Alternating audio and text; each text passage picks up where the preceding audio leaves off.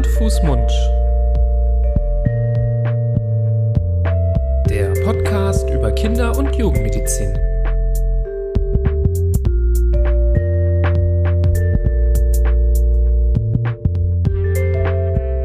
So, ihr Lieben, herzlich willkommen zu einer neuen Folge Hand, Fuß, Mund, eurem Podcast über Kinder- und Jugendmedizin. Wie immer, wie gewohnt, heißen euch willkommen eure Hosts. Ich bin Joas Nami, Florian Barbour ist an meiner Seite, so wie immer. Hallo, lieber Florian. Hallo, Nibras. Wir beide sind ähm, Kinderärzte, Fachärzte für Kinder- und Jugendmedizin und sprechen hier bei Handfußmund immer wieder über wichtige Themen der Kindergesundheit. So auch heute haben wir uns ein spannendes Thema für euch überlegt. Ähm, wir haben ja auch schon mal in unserem Podcast über das Thema Blutentnahmen gesprochen. Da ging es ein bisschen mehr um die Praxis des Blutabnehmens und dass das für Kinder ja auch ein traumatisches Ereignis sein kann. Ähm, darüber wollten wir heute nicht nochmal sprechen, sondern haben uns überlegt, ähm, mal zu beleuchten, was denn eigentlich bei so Blutabnahmen überhaupt abgenommen wird, was es für unterschiedliche Untersuchungen gibt, die gemacht werden können, was es für ja, unterschiedliche Werte gibt, die bei Kindern eine Rolle spielen, ähm, warum man eben nicht äh, einfach alles bestimmt. Das könnte man sich ja auch mal fragen, wieso geht man nicht einfach hin und macht immer einfach alle möglichen Werte und guckt, wie es im Körper so aussieht, sondern wir Ärzte müssen ja auch ja, selektieren, wenn wir Blutabnahmen machen, uns entscheiden, was untersucht werden soll, ähm, eine Anforderung stellen an das Labor, ähm, da zum Beispiel am Computer anklicken oder in noch altmodischeren Kliniken noch was ankreuzen auf einem Schein, ähm, was wir uns denn da wünschen für Blutentnahmen. Und ähm, da das so ein Thema ist, was vielen mal begegnet im Rahmen ihrer äh, ja, Zeit als Eltern mit Kindern, die mal hier und da krank sind und zum Arzt müssen oder zur Ärztin, haben uns überlegt, da heute mal drüber zu sprechen. Hm, ich glaube, es ist für Eltern ein ganz undurchsichtiges Thema auch, für, oder für die allermeisten Eltern zumindest. Man hört immer wieder, ja, der Arzt oder die Ärztin nimmt Blut ab und kleines Blutbild, großes Blutbild, Entzündungswerte, was auch immer. Aber ich glaube, man kann sich als Nichtmediziner, Nichtmedizinerin gar nicht so viel drunter vorstellen, warum jetzt eigentlich das eine bestimmt wird und das andere nicht, so wie du gesagt hast. Warum eigentlich nicht einmal mit dem Edding alles ankreuzen und alles bestimmen? Ich glaube, wir sind hier in der, in der Klinik, wo wir arbeiten, sitzen wir nochmal auf einem anderen Ross als zum Beispiel niedergelassene Kolleginnen und Kollegen, die deutlich mehr Aufwand haben, jetzt Blutwerte zu bestimmen. Bei uns ist eigentlich der Großteil aller Werte sind innerhalb von ein, zwei Stunden dann äh, ab, abrufbar und einsehbar. Bei einem niedergelassenen Kinderarzt ist es anders. Die müssen teilweise die Blutproben erst ins Labor äh, mit dem, mit dem Lieferboten bringen und dann am nächsten Tag sind die Werte da. Also das, das sind ganz andere Laufzeiten als jetzt in einer Uniklinik wie unserer zum Beispiel. Aber nicht, und dementsprechend überlegt sich wahrscheinlich auch ähm, der niedergelassene Kinderarzt und die Kinderärztin ein bisschen mh, hm, genauer, was sie eigentlich äh, brauchen an Blutwerten und was nicht. Das ist in einer großen Klinik, wird da gern mal äh, mehr untersucht, weil es einfach mm, ja vom Aufwand geringer ist, die Kosten vielleicht auch nicht so die große Rolle spielen. Aber ich glaube, für Eltern ist es auch nicht unerheblich zu wissen, warum jetzt eigentlich bei dem Kind dies oder jenes äh, bestimmt werden soll. Und genau deswegen wollen wir uns jetzt so den wichtigsten Aspekten, den wichtigsten Werten und, und Gruppen der äh, Bestimmungen einmal widmen. Mhm. Ich fand es ganz wichtig, dass du nochmal beleuchtet hast, dass es da auch, ähm, oder schon so angedeutet hast, dass es durchaus auch andere Hemmschwellen gibt, Blut abzunehmen, je nachdem, wohin man geht. Mal beim Kinderarzt oder der Kinderärztin in der Praxis oder eben in der Klinik.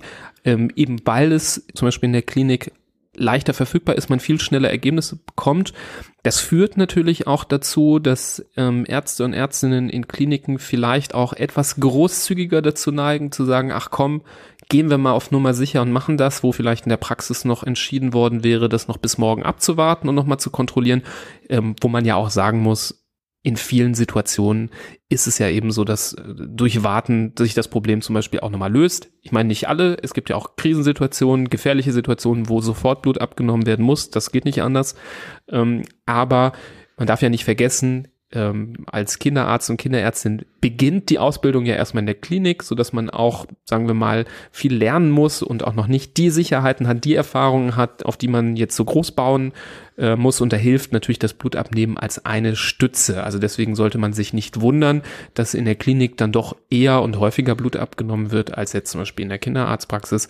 Also das kann auf beiden Seiten legitim sein. In der Klinik muss man dafür Verständnis haben, aber man muss auch Verständnis dafür haben, dass ein guter, erfahrener Kinderarzt oder eine gute, erfahrene Kinderärztin in der Praxis eben sagt, nee, nee, da kann ich jetzt mal drauf verzichten. Ähm, auch wenn man gestern Abend irgendwie in der Notfallpraxis war und die da aber Blut abgenommen haben oder in der Notaufnahme war, wo vielleicht sagen wir mal ein junger Kinderarzt oder Kinderärztin in der Ausbildung sich für eine Blutabnahme entschieden hat. Also da gibt es halt verschiedene Stile und ähm, da sollte man, ja, glaube ich, mit dem Stil mitgehen, weil das einfach zu der behandelnden Person, zu der untersuchenden Person halt dazugehört, ähm, welche Gedanken sie sich gemacht hat und was sie sich so zutraut für die Entscheidung, weil äh, natürlich sind nicht alle Kinderärzte und Kinderärztinnen auf demselben ähm, Erfahrungsstand äh, bundesweit. Mhm. Ja, auf jeden Fall. Ähm, ich glaube, wenn man von einer Blutentnahme spricht, dann ist damit in den aller, allermeisten Fällen ein sogenanntes Blutbild äh, mit verknüpft, also die Bestimmung der Werte der einzelnen Zellreihen. Vielleicht fangen wir damit an. Vielleicht muss man das auch erstmal klarstellen, weil mhm. ich finde, das ist häufig das, äh, ein Missverständnis, dass das Wort Blutbild synonym verwendet mit, wird mit Blutuntersuchung mhm. oder Blutabnahme. Also ein Blutbild bedeutet nicht alle Werte, die jetzt bei einer Blutabnahme bestimmt werden. Also zum Beispiel Leberwerte, Nierenwerte, ähm, Schilddrüsenwerte, Entzündungswerte, die zählen definitionsgemäß nicht zu einem Blutbild dazu, auch nicht zu einem großen Blutbild. Auch das muss man, das versuchen wir gleich auch nochmal zu, genauer zu erklären. Ähm, aber das muss so ein bisschen aus den Köpfen raus, weil ich habe oft das Gefühl, da entstehen Missverständnisse, weil dann sagt der Arzt oder die Ärztin, ja, wir machen ein Blutbild und danach wundern sich die Eltern, ja, wieso ist denn jetzt hier nicht der Vitamin D-Spiegel mhm. dabei oder wieso ist jetzt hier nicht äh, der Schilddrüsenwert dabei? Und das liegt eben daran, dass wir ähm, in der Medizin ein Blutbild anders definieren. Und jetzt darfst du wieder. Ja. Nee, sehr richtig. Ähm, dass es dieses Missverständnis durchaus häufig gibt, auch bei uns in der Klinik. Also ist gut, wenn wir das einmal, die Definition da einmal klarstellen. Bei einem Blutbild äh, geht es im Endeffekt darum, dass man die einzelnen Zellreihen bestimmt, nämlich die äh, Quantität, also wie viele von den Blutzellen sind eigentlich so vorhanden. Das misst man äh, in den allermeisten Fällen per Mikroliter. Also es gibt so viele Blutzellen im Blut, dass man da eine erwähnenswerte Zahl dann bekommt, wenn man sie nur pro Mikroliter bestimmt. Man braucht jetzt nicht einen ganzen Liter dafür. Und es gibt im Endeffekt im Blut drei große Zellreihen. Und das eine sind die weißen Blutzellen, das andere sind die roten Blutkörperchen und das dritte sind die Blutplättchen. Und die drei sind schon ein ganz wichtiges Instrumentarium, um zu sehen, ob ein Mensch und auch ein Kind ähm, gesund ist, ob da irgendwas im Argen liegt, ob es da eine Minderversorgung gibt, ob es da eine zugrunde liegende Erkrankung gibt oder ähnliches, ähm, weil durch unterschiedlichste Krankheitszustände diese Zellreihen entweder zu niedrig oder zu hoch sein können. Es gibt wie bei allen Blutwerten Normbereiche, wo man sagt, okay, wenn der Wert ungefähr zwischen dem und dem Wert liegt, dann, dann sollte alles in Ordnung sein. Das heißt nicht unbedingt, dass alles in Ordnung ist, aber so, wenn von der Anzahl her jetzt schon mal alles stimmt, dann ist das schon mal zumindest die halbe Miete. Und ja, im Endeffekt ist das so ein grober Schätzwert, ob denn mit dem Immunsystem im Falle der weißen Blutzellen oder mit der Sauerstoffversorgung im Falle der roten Blutzellen oder mit, auch mit der Blutstillung, nämlich bei den Blutplättchen, alles in Ordnung ist. Hm. Diese drei Zellreihen geben uns darüber Auskunft. Wir versuchen ja immer Fachbegriffe zu vermeiden, aber vielleicht können wir die heute ähm, sogar gezielt auch mal anwenden, weil ja. wenn man jetzt so ein äh, Blutbild in den Händen hält, steht ja selten darauf weiße Blutkörperchen, rote Blutkörperchen und Blutplättchen, sondern stehen tatsächlich doch die medizinischen Begriffe drauf und deswegen würde ich die vielleicht noch anfügen, dass die weißen eben die Leukozyten sind, die roten die Erythrozyten und die Blutplättchen die Thrombozyten und wenn wir gerade bei den roten Blutkörperchen sind, müssen wir denke ich, noch den äh, Hämoglobinwert noch dazu nennen. Hämoglobin, das ist ja der rote Blutfarbstoff, der vor allem für den Sauerstofftransport ähm, notwendig ist und mit dem quasi die roten Blutkörperchen gut gefüllt sind. Das ist so der Stoff, der auch den roten Blutkörperchen eben die Farbe gibt. Ähm, und dieses Hämoglobin, das ist so der Klassiker, wenn man eben von der Anämie spricht. Ähm, also im Vergleich zu den weißen Blutkörperchen guckt man eben nicht auf diese Erythrozyten, diese rote Blutkörperchenzahl, sondern eben auf diesen Hämoglobinwert. Das kennen sicherlich viele von euch auch, ähm, dass das mal bei euch auch mal bestimmt worden ist. Da gibt es auch ein bisschen unterschiedliche Normwerte. Bei ähm, Männern sind die Werte ein bisschen höher als bei Frauen zum Beispiel. Und was man sagen muss, was auch ganz wichtig ist, bei Kindern unterliegen diese Werte von den roten, weißen Blutkörperchen und den Plättchen auch ähm, unterschiedlichen Normwerten je nach Alter. Also deswegen auch, wenn man jetzt irgendwie mit anderen Eltern spricht, wo mal Blut abgenommen wurde, kann man diese Werte nicht direkt miteinander vergleichen. Das ist ganz wichtig. Gerade so im ersten Lebensjahr können die Werte sehr, sehr stark schwanken. Ähm, so ein Kind, was gerade geboren wurde, darf einen viel höheren Hämoglobinwert haben als zum Beispiel Beispiel ein Kind, was drei Monate alt ist. Das ähm, gilt es immer zu berücksichtigen. Und selbst wir, die uns jetzt gut mit Blut auch auskennen von unserer Fachrichtung her, müssen regelmäßig auch mal in so Normwerte-Tabellen je nach Alter auch gucken, um ganz sicher zu sein, dass diese Werte auch im Rahmen liegen. Selbst wir können uns das jetzt nicht für alle Altersstufen, für alle Monate, Lebensmonate äh, komplett auswendig merken. Und deswegen ist es wichtig, das auch manchmal anzupassen. Und es kommt jetzt nicht ganz so selten vor, dass wir auch mal ein ja, einen Anruf bekommen und da Sorge ist, dass irgendein Wert nicht stimmt. Und wenn man dann nochmal guckt für das spezielle Alter, man dann doch rausfindet, ähm, nee, nee, für das Alter ist dieser Wert doch in Ordnung. Ähm, das wäre jetzt nur ein Problem, wenn das Kind jünger oder älter wäre. Das heißt, das muss immer mit berücksichtigt werden, ähm, gerade beim Blutbild, aber auch bei fast allen anderen Blutwerten bei Kindern. Wie alt ist das Kind überhaupt? Mhm. Ja, und wenn es um die Normwerte geht, das ist ein ganz wichtiger Punkt auch, gibt ja häufig bei den Laborausdrucken steht dann daneben, ist der Wert zu hoch oder ist der Wert zu niedrig? Und dann gibt es vielleicht bei den, sagen wir jetzt mal, bei den weißen Blutzellen, ähm, ist der Wert zu niedrig und der Laie möge schon in äh, Aufregung verfallen, weil er sagt, oh, da stimmt was nicht, die sind zu niedrig. Aber wenn man das dann medizinisch geschult wahrnimmt und diesen Wert einfach ähm, objektiviert, dann sieht man vielleicht zum Beispiel, dass der Wert zwar niedrig ist, aber nur minimal unter der, unter dem Normbereich liegt und überhaupt kein Grund zur Sorge ist. Also da muss man sich auch einerseits auf die Meinung von Mediziner und Medizinerinnen verlassen und andererseits, wenn es die Sorge gibt, auch mal nachfragen und dann zu sagen, okay, hier steht jetzt 3400, Sie haben zwar gesagt, das ist alles in Ordnung, aber der Ausdruck sagt, das ist zu niedrig, erklären Sie mir das doch. Und dann kommt in dem, in dem Fall zum Beispiel zurück, ja, der, die Abweichung vom Normalwert ist so gering, dass das noch als okay anzusehen ist. Ja, und man muss sagen, Abweichungen von den Normalwerten punktuell dürfen auch mal sein. Dafür gibt es häufig gute Gründe häufigster und wichtigster Grund ist zum Beispiel eine Infektion. Die kann immer mal dazu führen, dass die weißen Blutkörperchen mal zu hoch oder zu niedrig sind. Auch der HB-Wert, der Hämoglobinwert ist nicht selten erniedrigt bei einer Infektion und auch die Blutplättchen können doch mal deutlich schwanken.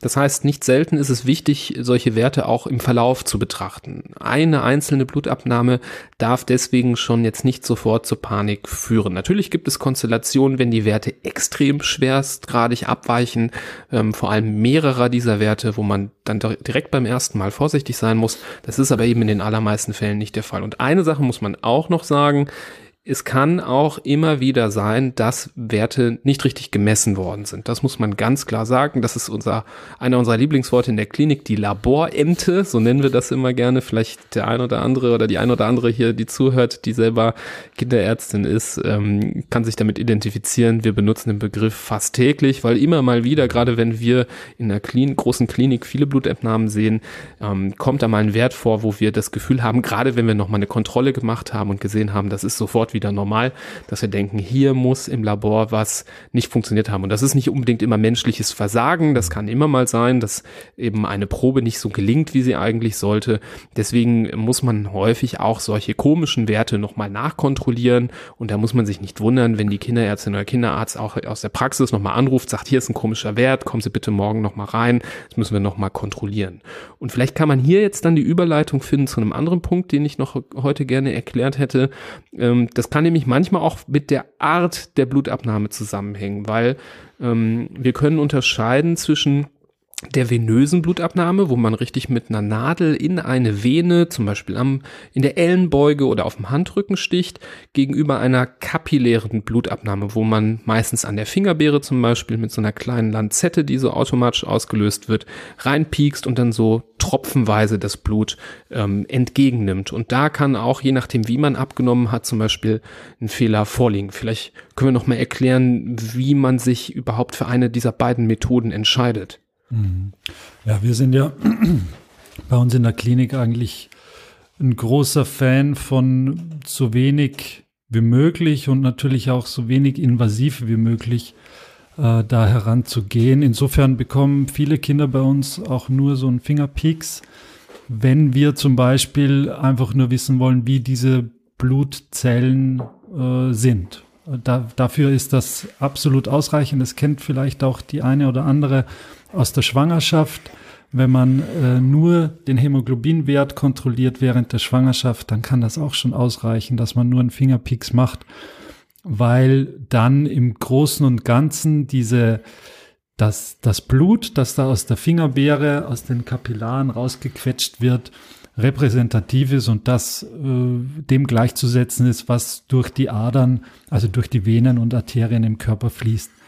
Auf der anderen Seite gibt's aber Werte, die ein bisschen sensibler sind und wo man eher auf den normalen Fluss des Blutes angewiesen ist, dass es hier zu keinen Quetschungen kommt, dass keine Zellen kaputt gehen. Wenn sie durch größere Gefäße zum Beispiel durchfließen, dann haben die Zellen ja kein Problem und stoßen nicht groß aneinander an und sind unversehrt. Dann äh, erhält man andere Werte, was zum Beispiel den den, die Abbauprodukte von Zellen angeht, als wenn ich das Blut jetzt im Finger richtig quetsche und dadurch die, durch die eine Einstichstelle ähm, rausquetsche. Dann verfälsche ich das äh, Ergebnis und es macht den Eindruck, als wären im, im Blut mehr Zellen kaputt, als es in Wirklichkeit sind. Und deshalb sind bei diesen Werten auch Blutentnahmen aus dem Finger nicht äh, nicht sinnvoll und würden mir eigentlich nur, tut auch weh und würde mich nur dazu bewegen, dann erst recht aus der Vene Blut abzunehmen. Darum kann ich es mir gleich sparen und äh, gleich richtig Blut abnehmen. Mhm.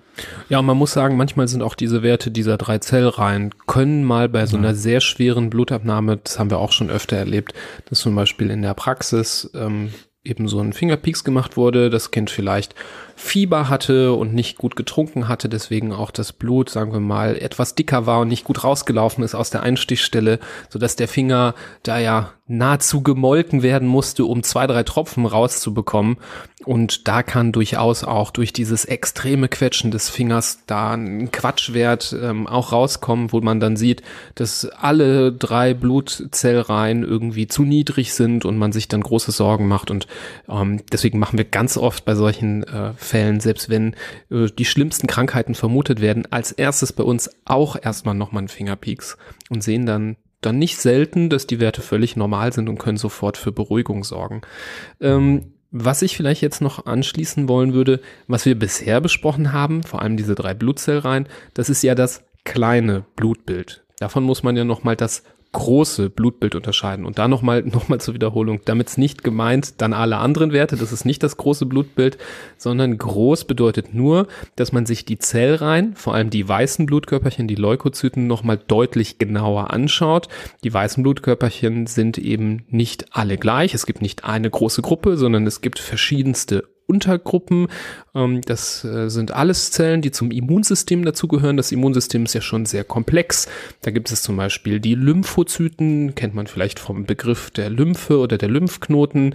Dann gibt es die Granulozyten, das sind eher so Abwehrzellen, die so aus der ersten Stunde sind, die wir quasi mit auf den Weg bekommen haben äh, durch unseren durch unsere Gene, die vor Ort sind und sofort ähm, ja vor allem auch gerne Bakterien angreifen können. Und so kann man sich nochmal die weißen Blutkörperchen äh, untereinander nochmal genauer ansehen. Denn nicht selten, das kennen wir ja vor allem eben aus unserem Bereich der Hämatologie, ähm, wo wir uns ja eben ganz besonders mit dem Blut auseinandersetzen, können auch mal nur eine Untergruppe der weißen Blutkörperchen zu wenig sein oder zu viel sein und darüber kann man auch gewisse Aussagen treffen und dann entscheiden wir uns für ein großes Blutbild. Das machen wir nicht bei allen Kindern, das ist äh, eine ganz klare Entscheidung, ob man das wissen möchte oder nicht. Manchmal ähm, muss man auch, äh, anstatt dass ein Gerät das misst, sogar selber im Mikroskop reinschauen. Wir machen das äh, regelmäßig, dass wir das Blut auf so einem Glasobjektträger ausstreichen und dann im Mikroskop uns die Zellen nochmal angucken und selber zählen, wie viele das sind und dann darüber eine Aussage treffen können, wie viele von diesen Untergruppen der weißen Blutkörperchen da sind. Und das würde man eben großes Blutbild nennen. Mhm. Und dann geht es um die Zusammensetzung beziehungsweise um die Verteilung dieser einzelnen Untergruppen.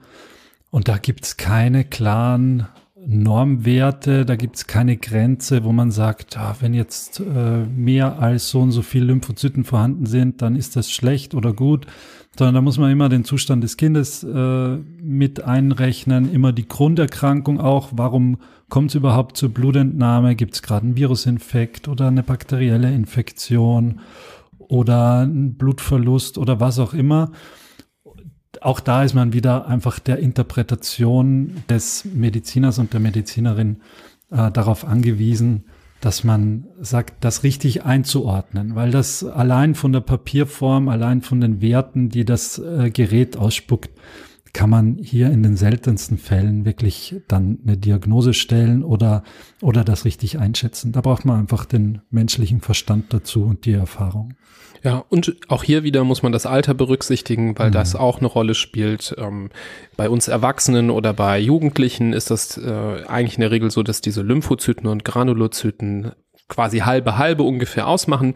Das ist im jüngeren Kindesalter gar nicht so, das ist da ganz anders. Da sind die Lymphozyten deutlich mehr als diese Granulozyten. Gerade wenn die Kinder noch äh, unter einem Jahr sind, sind das gerne mal doppelt so viele Lymphozyten, wie es Granulozyten gibt und das ist dann auch völlig normal. Und auch da haben wir es nicht selten, dass mal der Schreck ist, oh, diese eine Gruppe ist irgendwie deutlich mehr als die anderen, ist das ein Problem? Und da hilft dann doch der Blick in die äh, Normwerte. Da gibt es eben dann doch auch Tabellen, die einem da auch weiterhelfen können, ähm, dass man sieht, nee, nee, das ist alles ähm, altersentsprechend und man muss das immer im Kontext mit dem, mit dem Alter des Kindes dann auch sehen. Abschließend vielleicht zum Blutbild, was da auch noch dazugehört, sind einzelne Werte, die einen dann die, die, ja, die Größe und die Form und das Volumen der Zellen näher anzeigen. Das ist dann schon eher was für den Hämatologen und für die Hämatologin. Damit kann jetzt so ein, also ein allgemeiner Mediziner und Kinderarzt schon, aber jetzt vielleicht ohne jetzt jemand auf den Schlips treten zu wollen, aber vielleicht ein Augenarzt oder äh, so jemand nicht so viel anfangen. Das gehört dann schon zur äh, Interpretation von richtig, richtigen Zuständen, die da im Blut äh, herauslesbar sind, dass man zum Beispiel sagt, okay, ich habe jetzt eine Blutarmut gefunden, jetzt muss ich noch wissen, sind das besonders große Zellen, die ich dann habe, oder sind das besonders kleine Zellen? Das hilft mir dann weiter bei der äh, Findung der Ursache, weil ich dann näher eingrenzen kann, woher zum Beispiel diese Blutarmut kommt. Damit wollen wir euch jetzt eigentlich nicht noch weiter verwirren, aber es soll nur gesagt sein, es gibt dann noch eine ganze Reihe an Werten, die da regelhaft bestimmt werden, die ganz wichtig sind, die automatisch dabei sind. Das ist nichts, was man jetzt ankreuzen muss, sondern das ist State of the Art, dass das zu einem kleinen Blutbild schon dazugehört und äh, nutzt dem dem Behandler und der Behandlerin aber, um äh, genauer herauszufinden, was eigentlich los ist. Ja, sehr gut, dass du das noch erwähnt hast, weil wer jetzt hier akribisch zuhört und den Zettel schon bei sich hat, der hat gemerkt, dass da natürlich noch Werte draufstehen, die wir jetzt nicht alle genannt haben, die aber aufgrund der dann doch sehr extremen Details und dann doch komplexen Interpretationen hier natürlich nicht Sinn machen, das nochmal komplett aufzudröseln. Das sparen wir uns vielleicht mal für eine andere Folge auf, wo, wo wir nur über das Blutbild äh, sprechen. Ähm, ich würde jetzt eher zu einem Punkt weitergehen, wo ich vielleicht dran schreiben würde, oder mich wagen würde daran zu schreiben, dass das mit dem Blutbild oder nach dem Blutbild das Wichtigste ist, was mit abgenommen wird bei den meisten Kindern, wenn Blut abgenommen wird, das sind die Entzündungswerte. So nennen wir das immer gerne. Das klingt auch erstmal so, als wären das ganz viele. Das ist meistens aber nur ein einziger. Ähm, es kommen noch ein bis zwei Werte dazu, die man vor allem eher im Krankenhaus bestimmt. Ähm, aber lass uns vor allem über den CRP-Wert, dieses C-reaktive Protein, so heißt das äh, ausgesprochen, ähm, reden. Das ist eben der Wert, der dann doch auch in der Kinderarztpraxis regelmäßig bestimmt wird.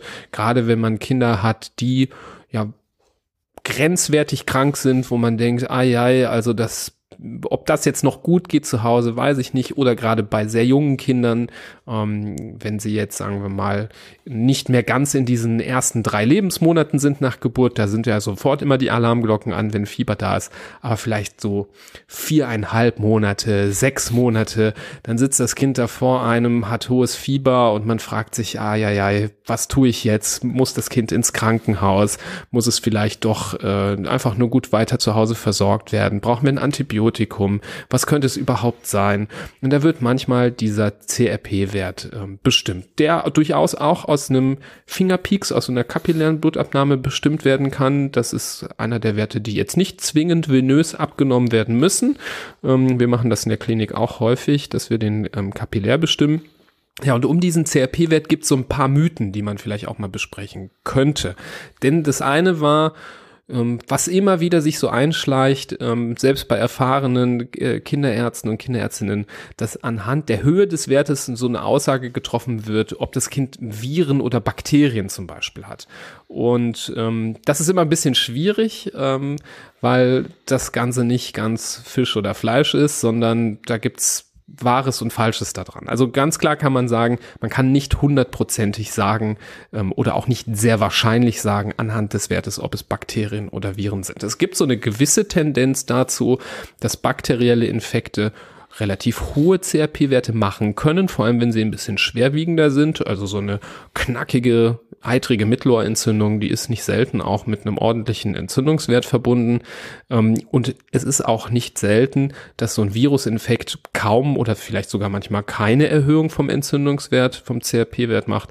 Aber eben Ausnahmen, die gibt es viele. Zum Beispiel der Klassiker RSV, ähm, RS-Viren ähm, gehören zu den Viren, wie der Name sagt, können aber wirklich auch echt ordentlich hohe Entzündungswerte verursachen. Da kann man also nicht anhand des Wertes jetzt darauf schließen, dass es Bakterien oder Viren sind. Und gerade bei Bakterien, wenn eine Infektion vielleicht gerade beginnt und das Kind schon krank ist, dann ist dieser Wert durchaus noch nicht besonders hoch. Dann kann man auch gerade wegen des Zeitpunktes noch nicht dazu viel sagen. Und der Zeitpunkt, das muss man auch dazu sagen, ist besonders wichtig. Solche Entzündungswerte, gerade dieses CRP, reagiert etwas zeitversetzt. Also gerade wenn die Infektion frisch beginnt, ähm, ist der Wert vielleicht noch gar nicht gestiegen. Ersten Tag danach, wo es vielleicht dem Kind schon wieder besser geht, äh, schießt er auf einmal in die Höhe. Also man muss das immer ganz mit viel Vorsicht betrachten und immer kombinieren mit dem Bild, was man vor sich sieht des Kindes, wie es dem geht ähm, und nicht nur diesen Wert alleine äh, beäugen. Hm.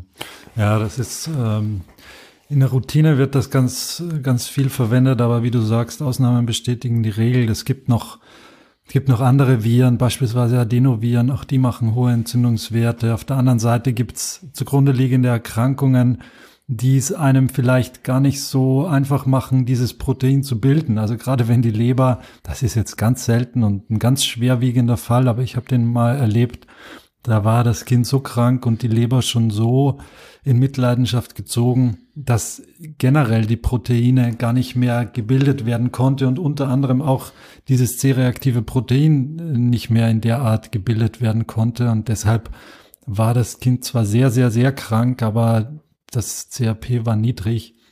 Also man darf sich nicht allein auf diesen Wert verlassen. Ich glaube, das ist die Quintessenz von dem Ganzen eine ungefähre Richtung gibt's schon. Wenn ich jetzt ein Kind habe, das fiebert und Husten hat und ich vielleicht mit dem Stethoskop beim Abhören auch noch ein Geräusch auf der Lunge habe äh, und höre und dazu ein, ein hohes CRP habe, dann braucht das Kind natürlich äh, Antibiotikum, weil es eine bakterielle Lungenentzündung hat. Aber man muss das Gesamtbild einfach sehen und kann sich nicht einfach nur auf einen Wert verlassen. Es gibt noch andere Entzündungswerte, die immer mehr in Mode kommen äh, die vielleicht ein bisschen sensibler oder sensitiver sind, was bakterielle Infektionen angehen. Das Procalcitonin zum Beispiel ist aber zum Beispiel teurer in der, ähm, in der Untersuchung, also wird jetzt von Niedergelassenen, wird das gar nicht bestimmt zum Beispiel. Es dauert auch länger, ist aufwendiger, muss vom Labor, ist eine andere Laboranforderung. Aber das sagt mir mehr über den aktuellen Zustand oder die aktuelle Entzündung aus und mehr darüber, ob es jetzt wirklich bakteriell oder viral ist. Ist aber so ein Kliniksding eigentlich und nichts vom von der kinderärztlichen Praxis. Ja, vielleicht muss man dann Vollständigkeit halber noch das Interleukin 6 nennen. Das ist auch eher typisch im Krankenhaus, ein Wert, der bestimmt wird und den ich persönlich ganz besonders äh, vermehrt eher aus der Neonatologie, also der Medizin der Säuglinge kenne, ähm, weil dieser Wert etwas schneller auch reagiert als das, ähm, als dieser CRP-Wert und gerade bei Kindern, die ja eben auch, ähm, weil sie so klein sind, gerade in der neugeborenen Periode wenig ähm, Symptome auch zeigen bei der Infektion, was kann ja einfach nur ja ein bisschen äh, Trinkschwäche zum Beispiel sein.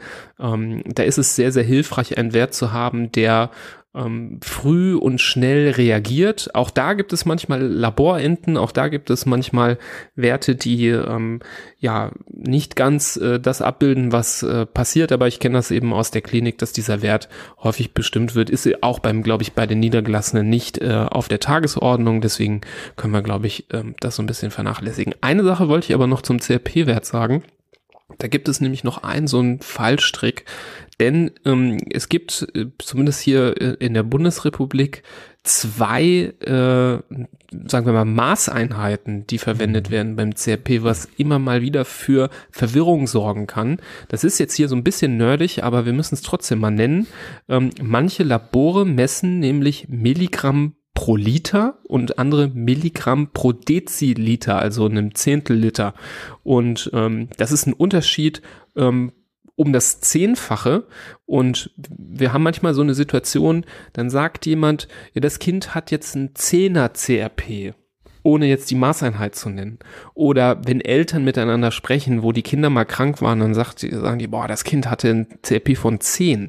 Und das ist eben auf der einen Skala kein besonders hoher Wert, auf der anderen aber ein sehr hoher Wert, weil wir ja hier von einem von der Zehnerpotenz, äh, nicht Potenz, aber von dem von dem Zehnfachen. Sprechen, so dass es immer immer wichtig ist beim CRP-Wert da noch die Maßeinheit mit zu betrachten. Und ich frage das jedes Mal, wenn jemand anruft und sagt, hier ist ein Kind, das wollen wir vielleicht in ihre Klinik verlegen oder ich habe hier ein Kind in der Notaufnahme, das möchte ich dir auf die Station verlegen. Dann fragt man, klar, in der eigenen Klinik kennt man dann irgendwann den Wert, wie das so Standard ist.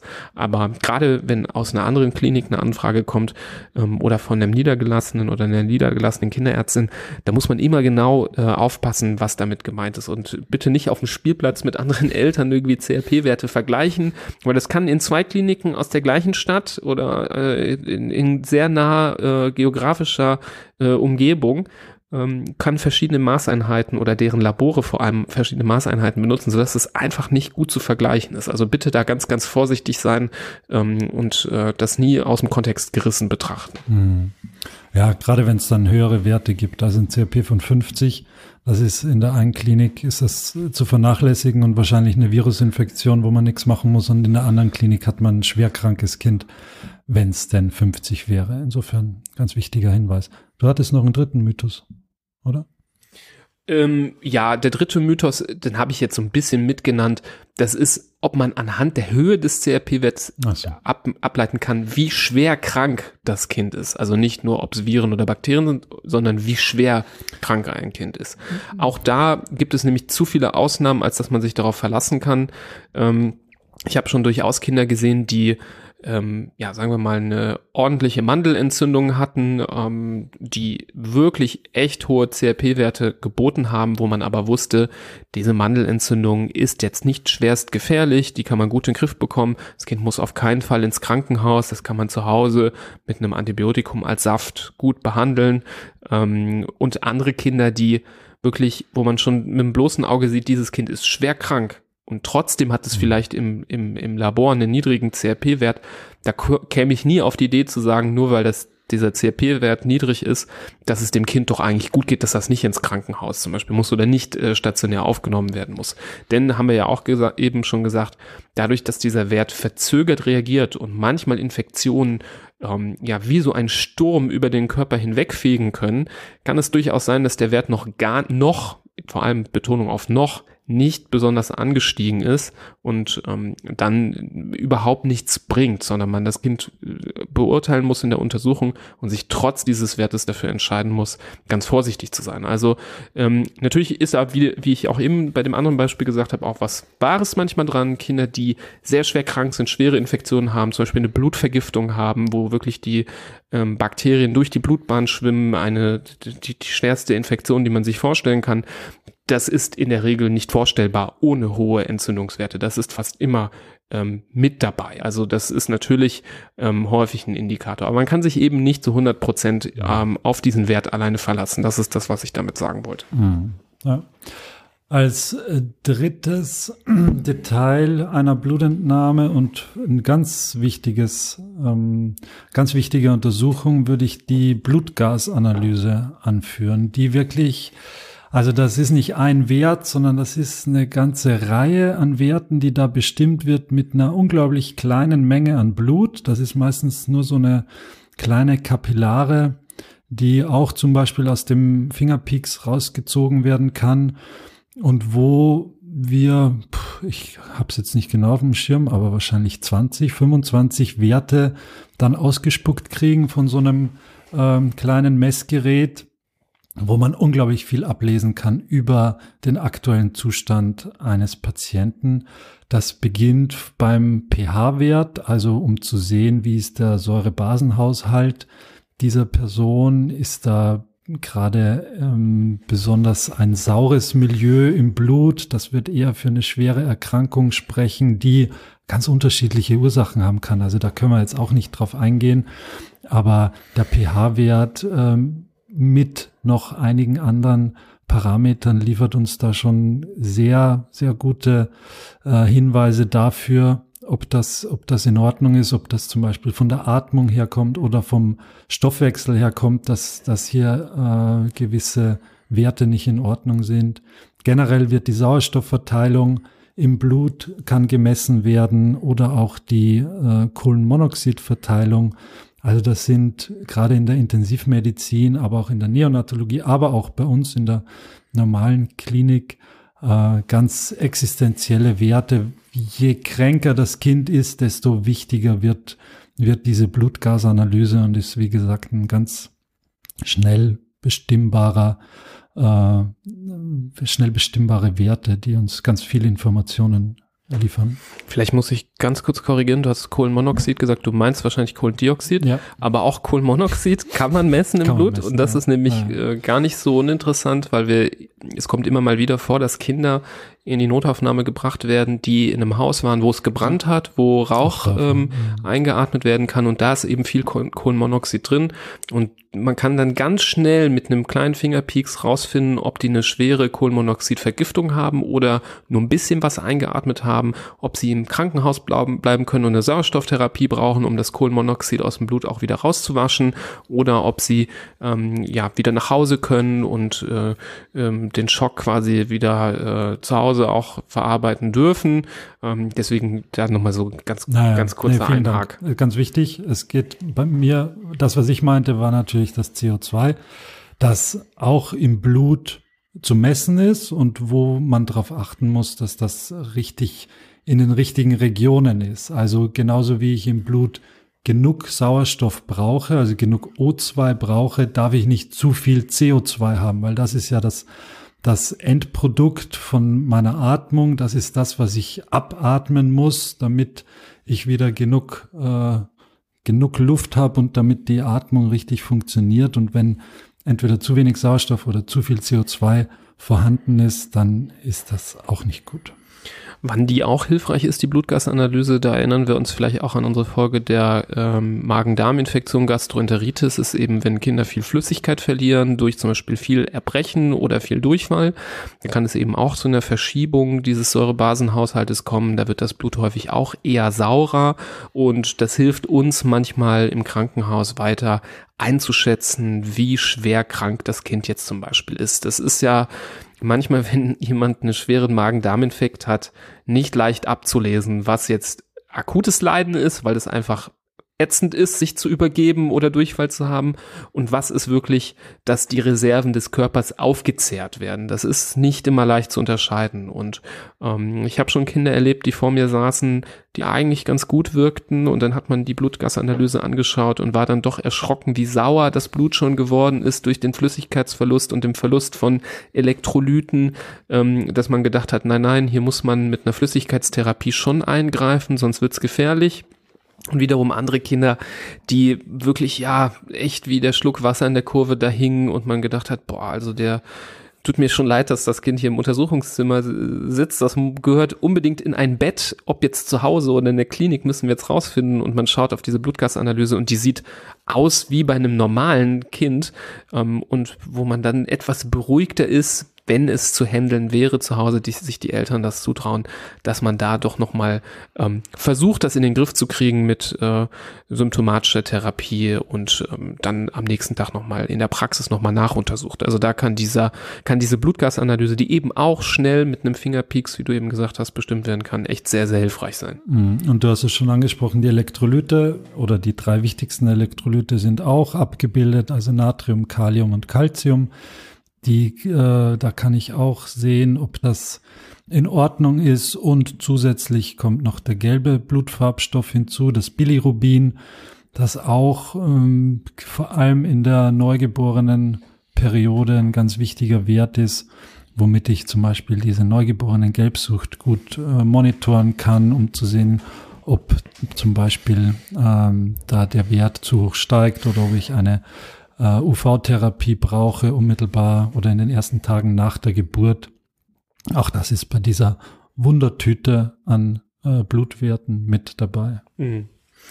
Ja, und was ich jetzt echt faszinierend finde, alles, was wir jetzt bisher besprochen haben, das Blutbild, die Entzündungswerte und die Blutgasanalyse, bis zu diesem Punkt können wir sagen, das kann man alles auch ganz gut aus dieser kapillären Blutabnahme bestimmen. Hierfür muss in der Regel kein, äh, keine Nadel irgendwie in den Handrücken gestochen werden. Das kann man so ganz gut hinbekommen. Das ist natürlich situationsabhängig wenn Kinder hochfiebern, wenn die Flüssigkeit viel verloren haben, dann kann das gut sein, dass eben dieses kapilläre Blutabnehmen nicht funktioniert, weil dann eben viel Blut auch mehr in Richtung Mitte des Körpers gelenkt wird, weil der Körper eben die Organe gut versorgen muss und dann eben in den Fingerkuppen ähm, oder was früher, ich kann mich noch erinnern, wurde in meiner Kinderarztpraxis gemacht, als ich Kind war, am Ohrläppchen. Ich weiß nicht, ob das noch gemacht wird, äh, da auch manchmal gepiekst wird, ähm, dass da einfach nicht genug Durchblutung stattfindet, um dann kapillär Blut abzunehmen. Dann kann natürlich doch die venöse Blutabnahme manchmal notwendig sein.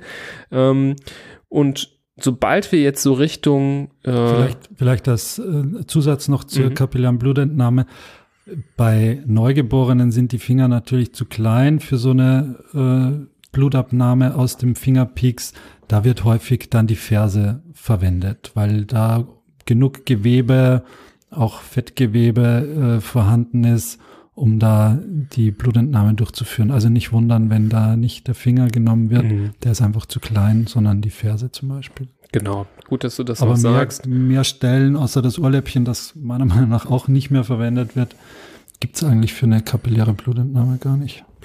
Nee, nee. Also in der Vene, über die Vene kann man ja überall abnehmen. Das wissen auch manche Eltern aus äh, leidiger Erfahrung, wenn mal ein Arzt oder eine Ärztin am Kopf zum Beispiel Blut abgenommen hat. Das ist dann aus der Vene oder äh, Handrücken oder auch am Fuß oder wo auch immer. Das geht überall, aber kapilläre Blutentnahme gibt es eigentlich nur aus dem Finger und mhm. aus der Ferse. Wo man bei Kindern so gut wie nie Blut abnimmt, ist aus Arterien. Das mhm. ist ja etwas, was bei Erwachsenen häufiger gemacht wird, auch eben solche Blutgasanalysen. Das ähm, ist zum Glück etwas, was bei Kindern mhm. nahezu nie äh, notwendig ist, ähm, höchstens in ähm, ja, besonders schwerer Intensivmedizin. Ähm, deswegen können wir das an der Stelle, glaube ich, so ein bisschen vernachlässigen. Ähm, das nächste Stichwort, was ich denke, was wir natürlich jetzt, jetzt wird so, dünnt es sich ein bisschen aus. Jetzt können wir nicht mehr jede einzelne Sache ganz im Detail besprechen, weil wir dann wahrscheinlich äh, stundenlang sprechen würden. Ähm, da geht es in so einem Bereich, den nennen wir vor allem klinische Chemie. Das ist ähm, ein Feld von möglichen Untersuchungen, die ja Aus, Aussagen über verschiedene Organfunktionen ganz explizit äh, geben können. Das ist vor allem die Funktion zum Beispiel der Leber, das ist die Funktion der Nieren, das ist die Funktion zum Beispiel des Herzens, ähm, das kann aber auch die Funktion der Schilddrüse sein. Ähm, zu diesen, zu diesen äh, Werten kommt man in der Regel auch nur, wenn es eine bestimmte Fragestellung gibt. Da geht man jetzt in der Regel nicht hin und nimmt bei jedem Kind, wo man Blut abnimmt, alle diese Werte ab, sondern man möchte wissen, in einer gewissen Zusammenstellung, gibt es ein Problem mit der Niere, gibt es ein Problem vielleicht an der Leber und ähm, hier gibt es dann wirklich zahlreiche Werte, die man jetzt aus meiner Sicht hier nicht alle aufdröseln kann, ähm, weil wir dann, wie, wie, gesagt, stundenlang weiter beschäftigt werden, ähm, die in diesem Bereich fallen das ist dann oft der Punkt, wo dann zusätzlich weitere Röhrchen verschiedenster Farben auf einmal nochmal dazukommen, ähm, wo dann häufig die Kinder mit dem Finger auf die Schale zeigen mit den Röhrchen und fragen so, wieso sehen die eigentlich alle anders aus? Und man so ein bisschen in Erklärungsnot steht, da man ja auch selber kein Labormediziner ist, äh, das überhaupt vernünftig zu erklären. Da gibt es dann Untersuchungen, wo das Blut nicht gerinnen darf, flüssig bleiben muss, sodass da Zusätze in den Röhrchen sind, dass das Blut ähm, schön flüssig bleibt. Wiederum andere, wo es explizit gerinnen soll, weil man es auftrennen möchte, die Zellen rausfiltern möchte und nur diese flüssigen Bestandteile des sogenannten Serums untersuchen möchte. Ähm, und deswegen eben die Röhrchen verschiedenste Formen, verschiedenste Farben haben, je nachdem, ähm, ja, was man sich da genau fragt. Aber am Ende des Tages, finde ich, kann man das ganz gut zusammenfassen, dass eben diese klinische Chemie dafür da ist, die Funktion der einzelnen Organe im Körper nochmal ähm, unter die Lupe zu nehmen. Ja, da gibt's, also wenn ich an unsere Laboranforderungsmaske denke, ich habe es nicht gezählt, aber es gibt hunderte von Parametern, die man da bestimmen kann. Man braucht dann auch, bräuchte wirklich zig Röhrchen, äh, um da jeden einzelnen Wert von, du hast es gerade gesagt, äh, alle sämtliche Organe, die Blutgerinnung, Tumormarker, alles hin und her und rauf und runter. Wir haben es eingangs besprochen, man untersucht natürlich niemals alle diese Werte, auch wenn man es vielleicht könnte. Und erstens ist es sinnlos, weil es, weil die Fragestellung sich gar nicht ergibt. Und zweitens ist es natürlich unglaublich teuer. So ein einzelner Blutwert mag vielleicht nicht ins Gewicht fallen, der kostet dann, manche kosten nur zwei Euro, andere kosten 11 Euro und die ganz schlimmen, die kosten sogar bis zu 30 Euro. Aber wenn ich jetzt alle diese Werte, wie ich gerade gesagt habe, lassen es mal 100 oder 150 sein, dann sind das natürlich tausende Euro, die da pro Blutentnahme von den Krankenkassen oder von den Krankenhäusern bezahlt werden müssen. Und das ist absolute Geldverschwendung und braucht niemand. Und dafür gibt's ja Menschen wie uns, die das studiert haben, Medizin, und die dann wissen, okay, in dem Fall brauche ich äh, die und die Werte und ich muss mir das und das Organ näher anschauen und habe es eben nicht nötig, da so schrottschussmäßig alles zu bestimmen. Das ist ja auch so ein Faktor heutzutage, lifestyle-mäßig wird immer wieder angeboten, auch für Erwachsene, so wenn es jetzt darum geht, führe ich ein gesundes Leben, bin ich gesund ernährt und dann bieten so Startups oder Firmen äh, einen Rundumschlag an Blutuntersuchungen an. Das ist unglaublich teuer, kostet dann auch den Endabnehmer Hunderte von Euro, aber ist also 80 Prozent davon ist meistens sinnlos, weil die Werte einem gar nicht weiterhelfen und weil sich die, die Problemstellung gar nicht gibt. Ja, also wir sind weiterhin Vertreter davon, dass Blutuntersuchungen immer gezielt gemacht werden sollten, keine Rundumschläge einfach nur so aus Neugierde ähm, erfolgen sollten. Das ist wirklich ähm, zum einen für das Kind eine Belastung, weil umso mehr Werte man braucht, umso mehr Röhrchen braucht man und je länger eine Blutabnahme dauert, desto anstrengender wird es. Das ist immer so, selbst wenn es geglückt ist, die Nadel sofort mit dem ersten Treffer reinzusetzen, ist das trotzdem kein angenehmes Gefühl, dass da was drinsteckt. Die meisten Kinder sind froh, wenn das Ding auch wieder raus ist und ähm, man muss dann dann doch lange, lange zapfen, bis man manchmal diese 10, 12 Röhrchen voll hat, wenn man viele Fragen hat. Ähm, das sollte man immer nur dann machen, wenn es wirklich den Verdacht gibt auf besondere Krankheit und ähm, immer nur dann ganz zielgerecht. Ähm, und was wir natürlich jetzt auch nicht besprochen haben, es gibt natürlich ganz viele andere Sachen, die man machen kann. Zum Beispiel die Untersuchung auf Bakterien mit solchen Blutkulturen zum Beispiel, die Untersuchung von Virus-DNA, um zu schauen, ob ähm, gewisse Viren sich im Blut aufhalten, die Untersuchung auf Antikörper, um zu gucken, ob man gerade eine aktive Infektion mit einem be bestimmten Erreger hat oder ähm, früher mal im Leben eine Infektion hatte. Vielleicht kennt auch der ein oder andere das Bestimmen von solchen Antikörpern, um zu testen, ob man auch äh, genug äh, Impfstoff bekommen hat und damit genug ausgestattet ist. Ähm, dann gibt es auch genetische Untersuchungen, dafür muss Blut abgenommen werden, geht dann meistens in besondere Speziallabore für relativ da doch kostenspielige Untersuchungen. Ähm, und das können wir jetzt, glaube ich, ganz lange so weiter erzählen. Da gibt es wirklich etliche Dinge, die man machen kann. Ähm, ich denke aber, dass wir hier jetzt so ein bisschen zum Ende kommen müssen, weil das, was wir besprochen haben, das ist 90 Prozent von dem, was wirklich eine Rolle spielt in der ähm, richtigen Praxis. Ähm, das, was euch, euren Kindern so in der Regel widerfährt. Ähm, Natürlich ähm, gibt es äh, bestimmt Beispiele, die ihr da zu Hause habt, wo mal ein bestimmter Wert eine gewisse Rolle gespielt hat, den wir heute nicht erwähnen konnten. Aber da hoffentlich könnt ihr uns verzeihen, dass das eben in diesem Rahmen nicht möglich war. Wir hoffen trotzdem, dass euch die Folge gefallen hat, dass ihr hier einen Mehrwert mitnehmen konntet, dass ihr vielleicht auch, ähm, ja, hat, vielleicht hat auch der ein oder andere von euch jetzt äh, nochmal Werte rausgekramt und mit parallel zugehört und sich angeguckt und versucht nochmal zu interpretieren ich bin immer ein Freund davon, dass man das gut erklärt den Eltern, dass die verstehen, was da für Werte auf dem Blatt sind. Ich bin auch ehrlicherweise ein Freund davon, des Ausdruckens von Werten und das mitzugeben. Ich finde das immer gut, wenn man das äh, sich auch mal anschauen kann und nicht nur immer irgendwie was hört und nicht ganz sicher ist, was das bedeutet. Ruhig fragen, ruhig mal dann einkreisen, was einem äh, komisch vorkommt, nochmal nachfragen, was bedeutet das? Ist das jetzt wirklich schlimm, dass das zu hoch oder zu niedrig ist? Also bitte nicht scheu sein. Das Wichtigste ist, dass man das kapiert hat, weil sonst ähm, hat man nachher noch mehr Fragen, als dass man äh, Antworten hat. Ganz, ganz wichtig. Leitet die Folge auch gerne weiter an andere Eltern, ähm, die vielleicht jetzt auch mal eine Blutabnahme zuletzt hatten. Vielleicht hilft das denen auch weiter, das zu interpretieren. Das würde uns sehr freuen. Und schaut doch nochmal gerne in unsere anderen Episoden rein. Und ganz zum Schluss nochmal auf jeden Fall sehr, sehr gerne der Hinweis, ähm, wir haben ja ein Buch geschrieben. Ähm, es kommt ganz bald raus. Wenn ihr jetzt die Folge ganz zum Start, also zur ähm, Veröffentlichung hört, wird es wahrscheinlich noch ungefähr vier Wochen dauern.